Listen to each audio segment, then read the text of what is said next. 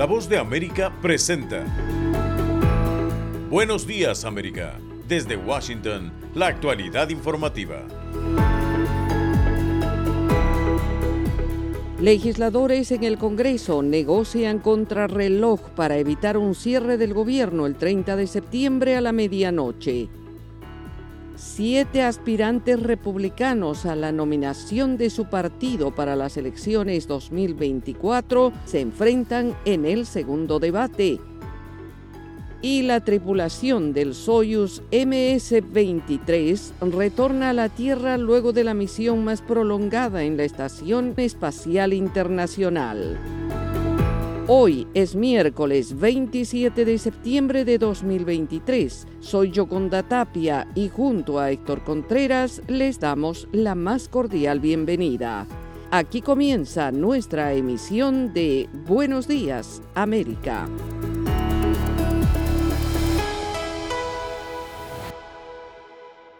Las dos cámaras del Congreso estadounidense adoptan enfoques opuestos sobre la financiación gubernamental, enfrentando el riesgo de un posible cierre de gobierno, informa Judith Martín Rodríguez.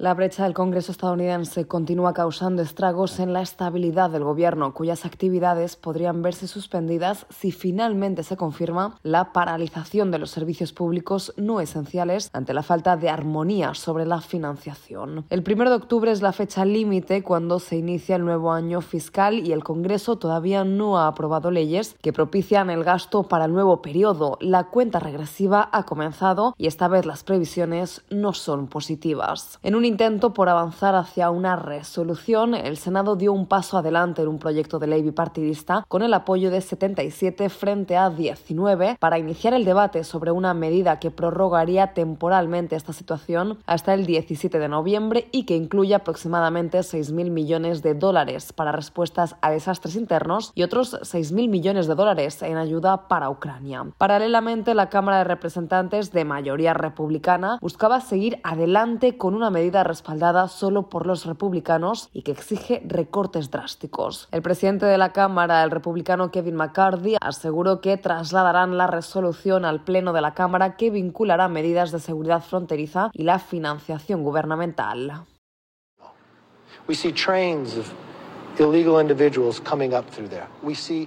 Vemos a nuestros agentes fronterizos ensangrentados en las peleas que están ocurriendo en la frontera.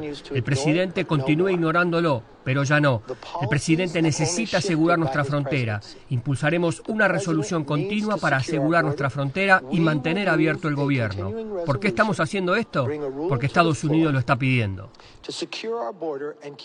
Mientras tanto, el presidente Joe Biden señala a un pequeño grupo de republicanos extremistas como el responsable del bloqueo en el Congreso asegura que esta situación podría afectar desde la seguridad alimentaria hasta la investigación del cáncer. Y recordó que financiar al gobierno es una de las responsabilidades más básicas del Congreso. Expertos aseguran que aunque el Gobierno podría adoptar medidas de última hora, se avecina un cierre mientras el Senado y la Cámara de Representantes mantienen enfoques opuestos sobre la financiación. Judith Martín Rodríguez, Voz de América. Y en otro tema que destacamos, siete candidatos republicanos a la presidencia se enfrentarán por segunda vez y será en la biblioteca del cuadragésimo presidente de los Estados Unidos, Ronald Reagan, que sigue siendo un ícono para los republicanos conservadores. Como un popular presidente durante dos mandatos en la década de 1980, Reagan defendió los valores conservadores, presionando por un gobierno pequeño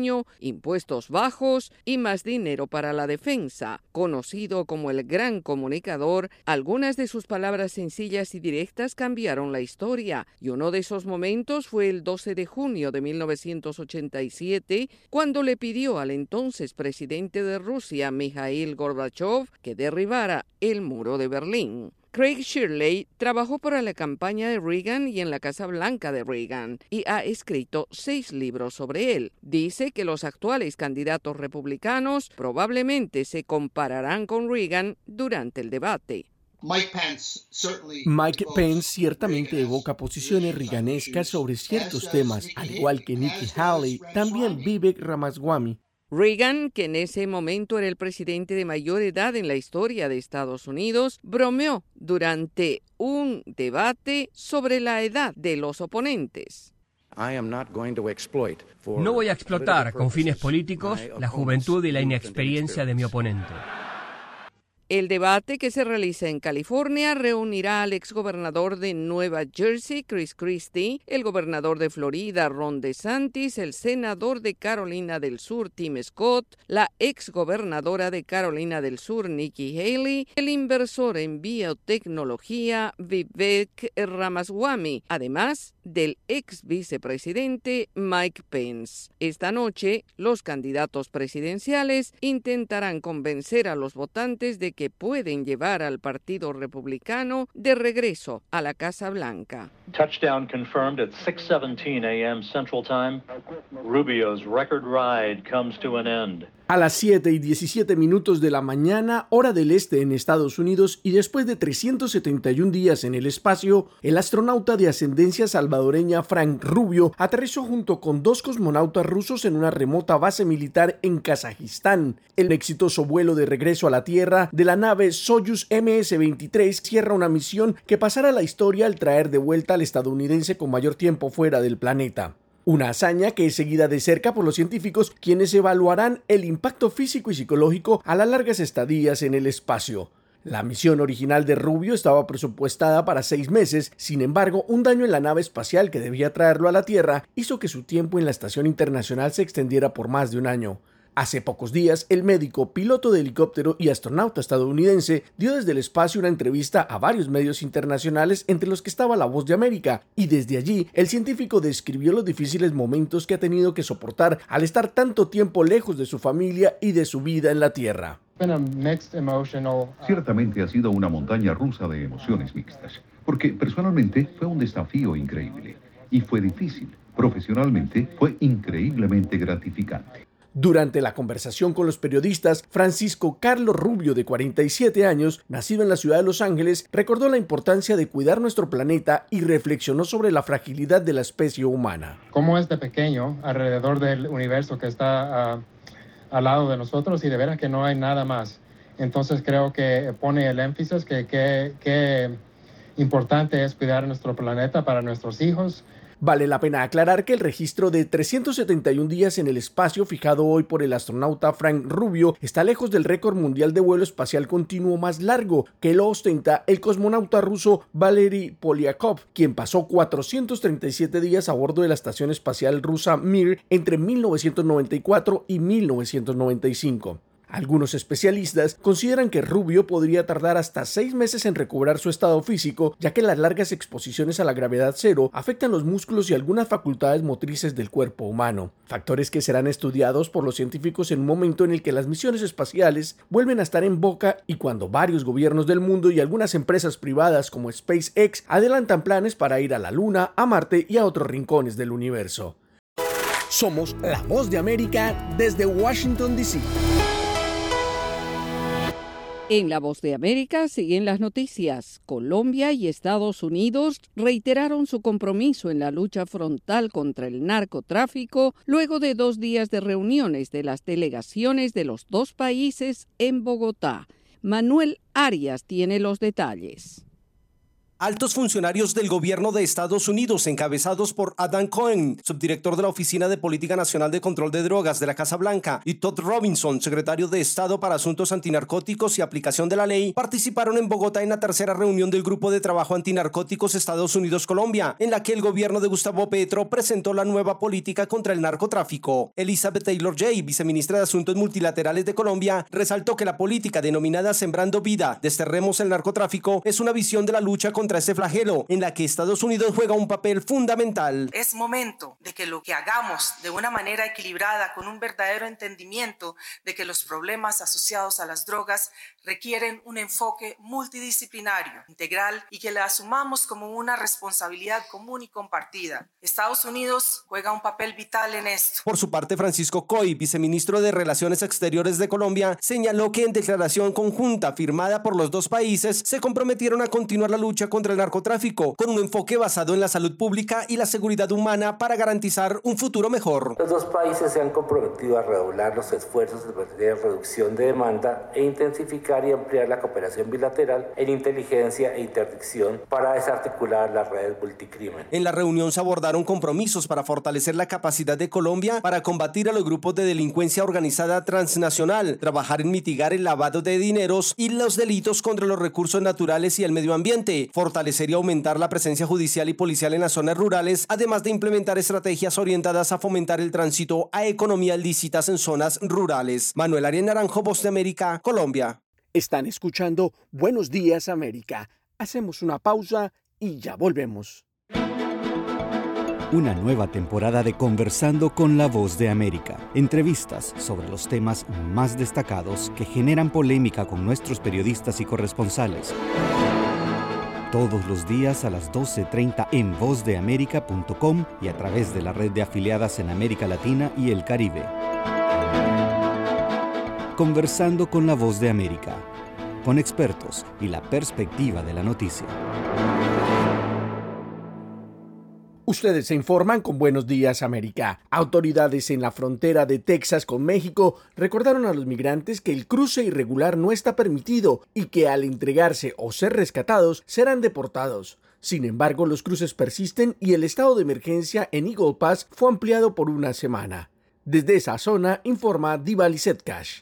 Nos encontramos en la frontera de Estados Unidos, exactamente en la ciudad de Eagle Pass, en Texas, justo frente a la ciudad mexicana fronteriza de Piedras Negras. También un punto muy interesante porque hemos estado haciendo seguimiento en las últimas horas. Esta valla de alambre de púas fue puesta ya que hasta ayer pudimos presenciar y pudimos hablar con varios migrantes que fueron aprendidos por la Guardia Fronteriza. Pudimos apreciar cómo fue recibida eh, las preguntas que le hacen cuando llegaron, lo que dicen eh, varios inmigrantes y cuando muchos de ellos también de una manera irregular cortaron o cubrieron con ropa para poder pasar de manera irregular sin eh, la supervisión de la Guardia Fronteriza. Finalmente, la ciudad de Eagle Pass sigue bajo eh, la declaración de emergencia de desastre impuesta por el alcalde de la ciudad y también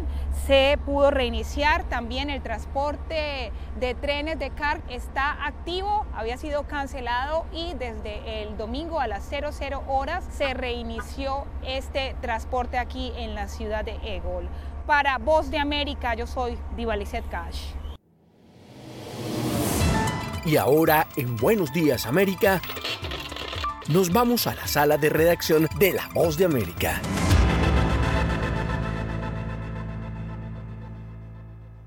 En tanto, el gobierno de República Dominicana aseguró que podría flexibilizar las medidas migratorias implementadas recientemente en la frontera con Haití, aunque advirtió que luego de esta crisis la situación no será igual. Esta es una actualización de nuestra sala de redacción. El presidente de República Dominicana, Luis Abinader, aseguró que su gobierno estudia la posibilidad de flexibilizar el cierre completo de la frontera con Haití, una medida que ejecutaron las autoridades migratorias de este país luego de que trabajadores haitianos intentaran desviar una parte importante del caudal del río Masacre, que sirve como frontera natural entre ambos países. En una conferencia de prensa ofrecida esta semana, el mandatario dominicano explicó que la rehabilitación del canal de la Vigía en el río Masacre, abandonado desde hace 15 años salvaría su caudal del desvío que construye Haití, permitiendo suavizar las medidas migratorias en unas dos semanas, aunque advirtió que luego de esta crisis la situación fronteriza entre ambos países no volverá a ser la misma. Ahora, yo sí les voy a decir desde ahora, la frontera dominicana nunca va a ser la misma, nunca va a ser la misma a partir de estos hechos y también de situaciones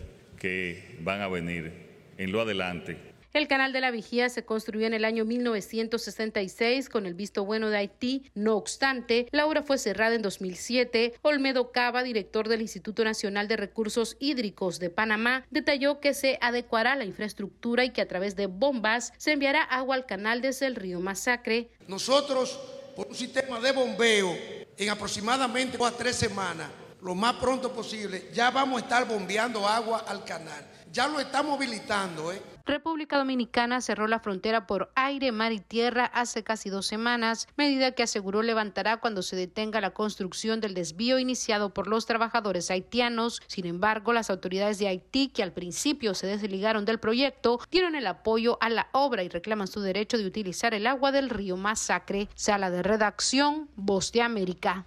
Están en sintonía de Buenos Días América. Hacemos una pausa y ya volvemos. Estas son las noticias. A tempranas horas de la mañana, acompañado por sus aliados políticos, el presidente... No coincide con la medida unilateral implementada por el gobierno de Estados Unidos. Que ya por precaución han recomendado no viajar a la zona estos son los corresponsales de la Voz de América.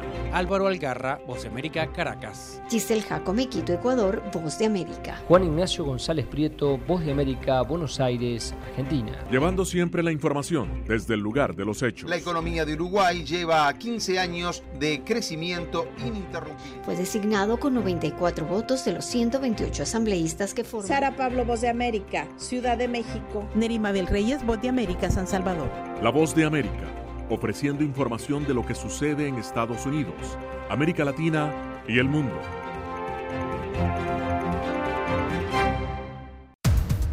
Los acontecimientos de Estados Unidos, América Latina y el mundo en 30 minutos. Con corresponsales en varios puntos del país. El Mundo al Día se emite desde nuestros estudios en Washington a través de nuestras afiliadas en la región latinoamericana con la información balanceada de lo que sucede en Estados Unidos y el mundo. ¿Qué tal amigos? Les saluda Henry Llanos para invitarlos a escuchar Deportivo Internacional.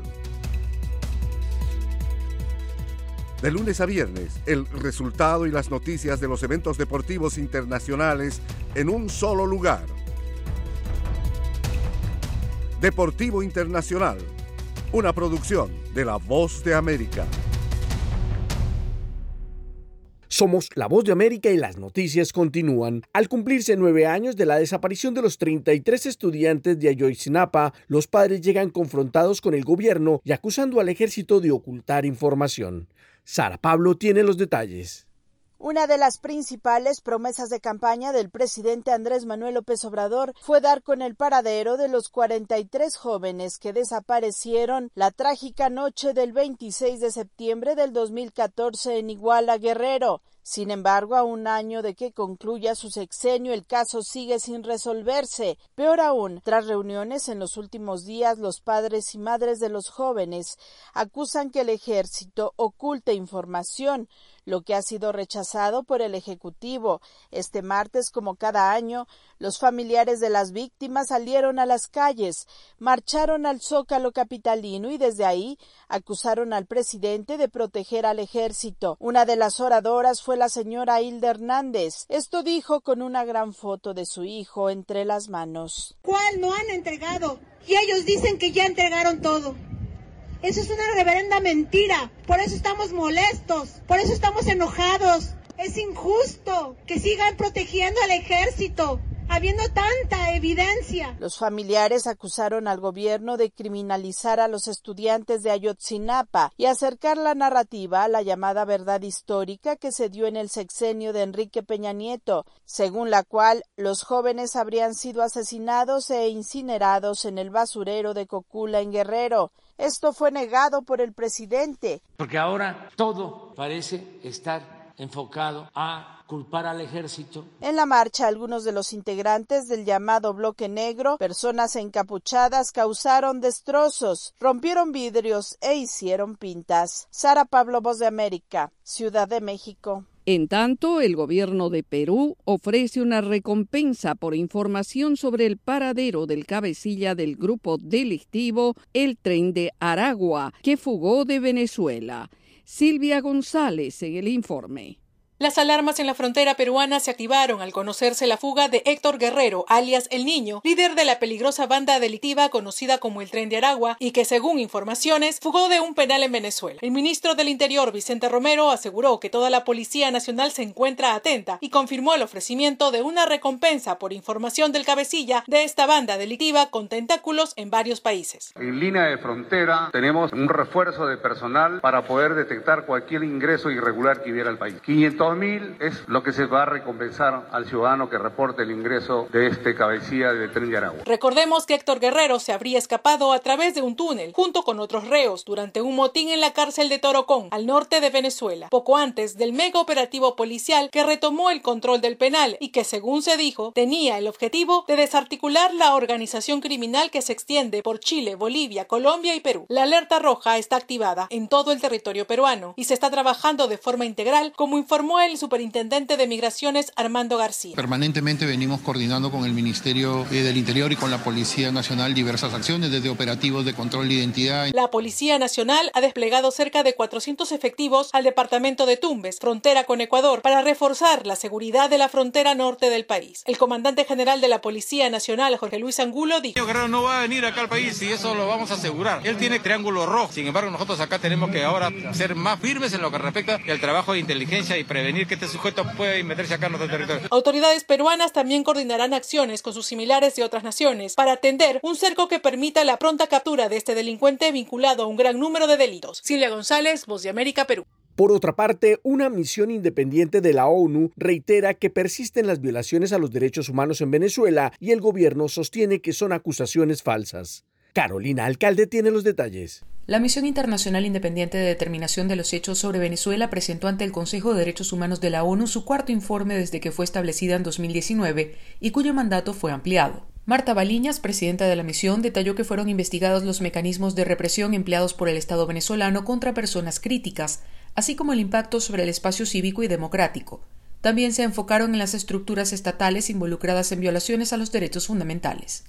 Nuestra conclusión es que en Venezuela se siguen cometiendo graves violaciones de los derechos humanos y que estas violaciones no son hechos aislados, sino que reflejan una política de represión de la disidencia y oposición al gobierno que continúa. El gobierno del presidente Nicolás Maduro rechazó lo que calificó como acusaciones falsas y sin fundamentos, realizadas por la misión, que aseguró es parte de una estrategia para legitimar la imposición de sanciones internacionales a partir de la supuesta manipulación de los derechos humanos en el país, como expresó Héctor Constant, representante de Venezuela ante el Consejo de Derechos Humanos de la ONU.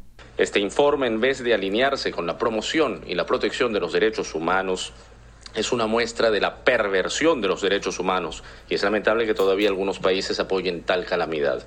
Alimentan intencionadamente las grandes corporaciones mediáticas en su narrativa antivenezolana.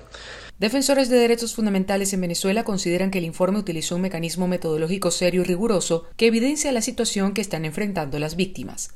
Carolina Alcalde, Voz de América, Caracas. Están en sintonía de Buenos Días América. Hacemos una pausa y ya volvemos. Desde la voz de América, la actualidad de la crisis en Ucrania. La guerra había comenzado. Sin duda todo esto nos afecta mucho, pero confío en la justicia de la causa ucraniana. Mientras la ofensiva militar rusa avanza sobre Ucrania. Una cobertura completa y análisis a diario. Todos sus habitantes quieren escapar cuanto antes. Salvador no escapará a los efectos. El ejército ucraniano dice que la cantidad de ataques de artillería en la... Haciéndose audible la invasión en Ucrania. Guatemala condenó enérgicamente la tensión que crece entre Ucrania y Rusia.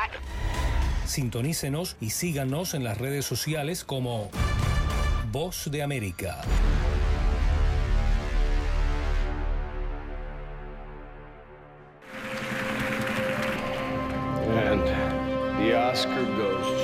Acompáñenos de lunes a viernes con las noticias del mundo del entretenimiento. Lo mejor del cine. So, Skrulls are the bad guys. los estrenos de Hollywood. I've never seen anything like this. Who am I? She's the last of her kind. So I'm 300 years old. A leader, you are. You have the most advanced weapon ever. Lo mejor en música. Las noticias del espectáculo. Lady Gaga declaró al diario The New York Times que se, el actor Alex Bowen dijo el miércoles que se inscribirá en un curso para, de lunes a viernes. El mundo del entretenimiento llega a ustedes desde los estudios de La Voz de América en Washington. Momento deportivo en La Voz de América desde Washington les informa Gustavo Cherkis. Comenzamos con el béisbol y una triste noticia. Brooks Robinson, el legendario tercera base y miembro del Salón de la Fama, falleció a los 86 años. Cariñosamente conocido como Mr. Oriol, fue dos veces campeón de la Serie Mundial, mejor jugador de la Liga Americana en 1964 y ganador de 16 guantes de oro consecutivos en tercera base. Después de su carrera como jugador, siguió contribuyendo con la liga el béisbol está de luto por la pérdida del gran Brooke Robinson. Cambiamos a la NBA. Ante tantos candidatos, los Raptors de Toronto son los favoritos en la carrera por hacerse de los servicios de la estrella de los Portland Trail Blazers, Damian Lillard. Hace más de un mes, Lillard solicitó un intercambio y su opción 1 era el Miami Heat. Sin embargo, no hubo más noticias. Junto con Toronto y Miami, los Milwaukee Bucks, Boston Celtics, Philadelphia 76ers y Chicago Bulls han mostrado interés por el jugador, por ahora, de los Portland Trail Blazers. Y en fútbol, se juega esta noche la final de la US Open Cup entre el Inter de Miami y Houston Dynamo y la gran duda es, ¿juega o no juega Lionel Messi? El argentino arrastra un problema muscular y lo van a esperar hasta último momento. Se lesionó la semana pasada frente a Toronto y no estuvo frente a Orlando City. Escuchamos al técnico del Inter, Gerardo El Tata Martino, y sus sensaciones para la inclusión o no del 10. Lo iremos evaluando. Primero escucharé qué me dice él y cómo, cómo se siente. Y después también tenemos que evaluar los riesgos futuros. No es una decisión fácil, pero nos vamos a tomar el tiempo prudencial para tratar de no equivocarnos. El partido se jugará en Fort Lauderdale, la casa del Inter. Si empatan, se juega una larga de 30 minutos y de persistir la igualdad se definirá por la ejecución de penales. Gustavo Cherkis, Voz de América, Washington, D.C. Katy Perry vendió sus derechos musicales. Desde Washington le saluda Alejandro Escalona, esta es la voz de América. La cantautora estadounidense vendió sus derechos musicales en un acuerdo que incluye sus participaciones en Master Recordings, grabaciones maestras y derechos de publicación de los cinco álbumes que publicó entre 2008 y 2020, One of the Boys, Teenage Dream, Prism, Witness y Smile. Isabel Allende logró un acuerdo con Philomel Books, una editorial de Penguin Young Readers, para tres libros infantiles ilustrados. Comenzará con Perla, The Mighty Dog, que saldrá en junio de 2024. El libro está ilustrado por Sandy Rodríguez. Allende dijo que las aventuras de Perla y Nico tratan sobre el poder de la amistad, el trabajo en equipo y la magia escondida en nuestra vida diaria. La directora de Barbie, Greta Gerwig, dirigirá las nuevas películas de Las Crónicas de Narnia para el servicio de streaming Netflix. El Oscar a la mejor actriz de reparto de Hattie McDaniel en 1939 por Gone with the Wind, lo que el viento se llevó, es uno de los momentos más importantes en la historia de los premios de la Academia. McDaniel fue la primera actriz negra en ganar un Oscar. Como la placa que recibió se extravió hace tiempo, la Academia de Artes y Ciencias Cinematográficas creó un reemplazo del premio que entregará a la Universidad Howard. Tras su muerte en 1952, McDaniel legó su Oscar a la Universidad Howard, donde estuvo exhibido en el departamento de teatro hasta finales de los años 60. El premio sustituto residirá en la Facultad de Bellas Artes Chadwick Boseman de esa universidad. El Oscar se entregará en una ceremonia el primero de octubre en el campus universitario de Washington, D.C. Hace 60 años se estrenó El Fugitivo, una serie de televisión creada por Roy Huggins. Fue transmitida en ABC de 1963 a 1967. David Jansen interpretó al Dr. Richard Kimball, un médico erróneamente condenado a muerte por el asesinato de su esposa. The Fugitive se emitió durante cuatro temporadas y 120 episodios. Las primeras tres temporadas se filmaron en blanco y negro, la última a color. El Fugitivo fue nominada a cinco premios Emmy y ganó en la categoría de Mejor Serie Dramática. En 2002, la revista TV Guide la clasificó en el puesto 36 de los 50 mejores programas de televisión de la historia. Este segmento puede escucharse en Voz de América, Radio, Entretenimiento. Se despide Alejandro Escalona. Será hasta mañana.